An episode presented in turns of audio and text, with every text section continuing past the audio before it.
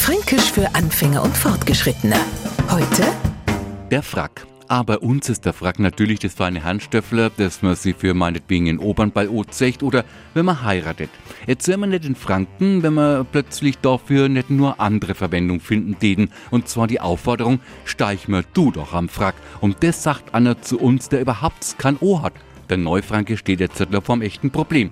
Während er sich noch über Unstimmigkeiten in der Kleiderfrage den Kopf zerbricht, eventuell um Klärung bittet, lässt ihm der Franke genau in dem Moment Mutterseelenallein stehen. Weil für uns längst klar ist, steigen wir doch am Frack.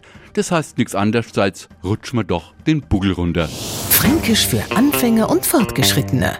Morgen früh eine neue Folge. Und alle Folgen als Podcast auf podu.de.